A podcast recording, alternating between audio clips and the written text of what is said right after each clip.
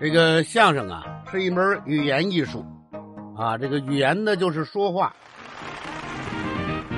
大头徒弟呀，小头师傅，一对好朋友，快乐师徒俩。这都哪儿跟哪儿啊？突然就听到一声肉吧嗒，咚哗啦，啪嚓扑通啪嚓，稀里哗啦，哎呦妈呀！怎么这么乱呢？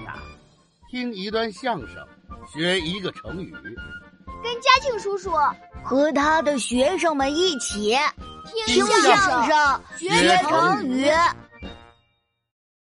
要是能把这两股劲儿给它换一换，可能劝人的效果就更好了。这怎么换呢？这还不简单吗？就是考试前泄劲儿，考试后鼓劲儿呗。啊，那能行吗？那怎么不行啊？考试前泄泄劲儿，放松放松，准能考得更好啊！那咱们再表演表演。您还来那个考生？我把刚才谢谢了那段话放到这儿，您看看您能考好吗？准错不了。哎呀，要考试了，我这心里呀不舒坦，真是没底呀！哟，这位同学，您这是怎么了？怎么欢蹦乱跳的？我这是欢蹦乱跳吗？那你这是？我是要考试了，心里没底，我担心不知道能不能考好，嗨，您不用担心啦，是吗？你肯定考不好。啊，什么？你你怎么知道的？用我说嘛，谁不知道这次考试题目肯定特别难呢？老师也说了，说什么呀？这次的考试题目完全出了咱们的考试范围了，那干嘛呀？就为了让大家考不好啊！啊啊啊！你没听说吗？尤其是最后一道大题，难度又大，内容又多，肯定有好多人根本写不出来，交白卷。你就别担心了，你就是平时再怎么努力，上课认真听讲，下课仔细作业，不管多做多少卷子，多写多少习题，以你的能力，这次考试啊，最多也就是刚及格。大鸭蛋。啊，那我还考什么劲儿啊？直接交白卷儿吧我。您看是不是考前不能泄劲儿啊？那考后鼓劲儿肯定就没问题了。那也不行吧？考试没考好，心情沮丧，就应该鼓劲儿啊。哦，没考好还得鼓劲儿加油，增强信心。那是啊，为下次考试做准备呀、那怎么说呀？那还怎么说啊？就把刚才考前鼓劲儿的那套词儿放到这儿，准没错。那能行吗？咱可以再试试啊。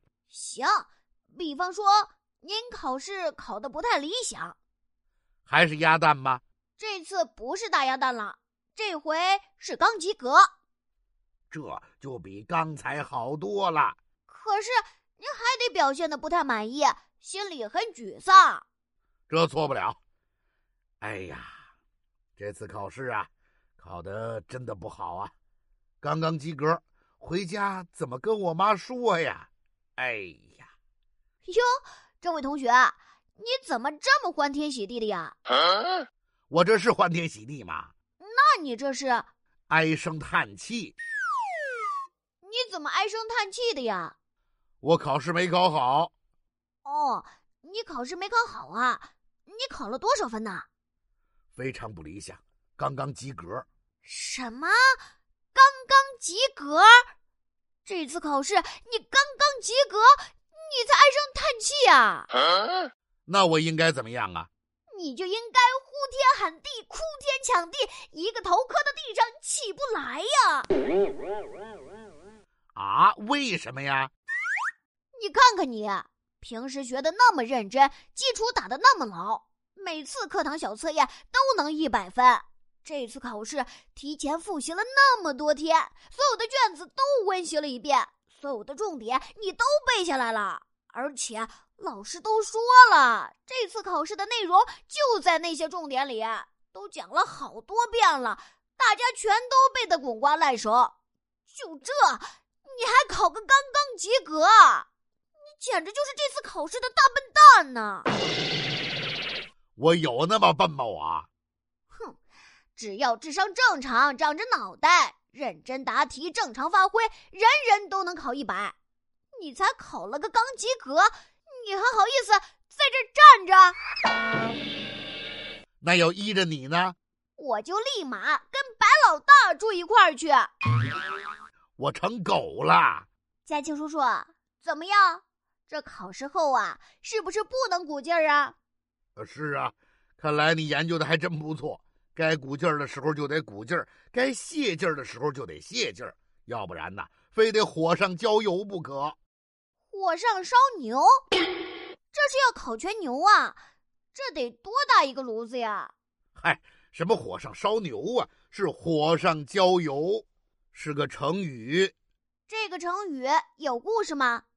这个成语啊，没有故事，是出自元朝时期的一位伟大的戏剧家关汉卿，他的一部作品叫《金钱池》。这是个大戏呀！是啊，你看，唐朝最有名的文学形式是诗，宋代最有名的是词，元代最具代表性的是曲。这个曲呀、就是戏曲中的曲牌唱段。这个《金坚池》呢，就是一部戏曲，其中有这么几句：“我见了他，扑腾腾，火上浇油。”这个成语呢，很好理解，就是熊熊燃烧的大火上浇上油。那火不就着得更大了吗？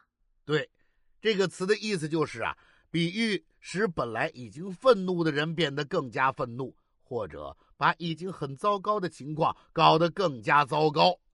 哦，我明白了，您是说考试前同学本来就担心自己考不好呢，再给他泄劲儿，不就更没信心了吗？对呀，考试后本来就因为考得不好特别难过，再给他鼓劲儿，说这回考试怎么怎么简单，怎么怎么应该考好成绩，那他不就更难过了吗？是啊，这不就是火上浇油吗？太好了，这就跟我的研究成果完全是一回事儿啊！还真是这么回事儿。嘉庆叔叔，拜拜了您嘞！你干嘛去？我这就给王小毛啊，火上浇油去！什么？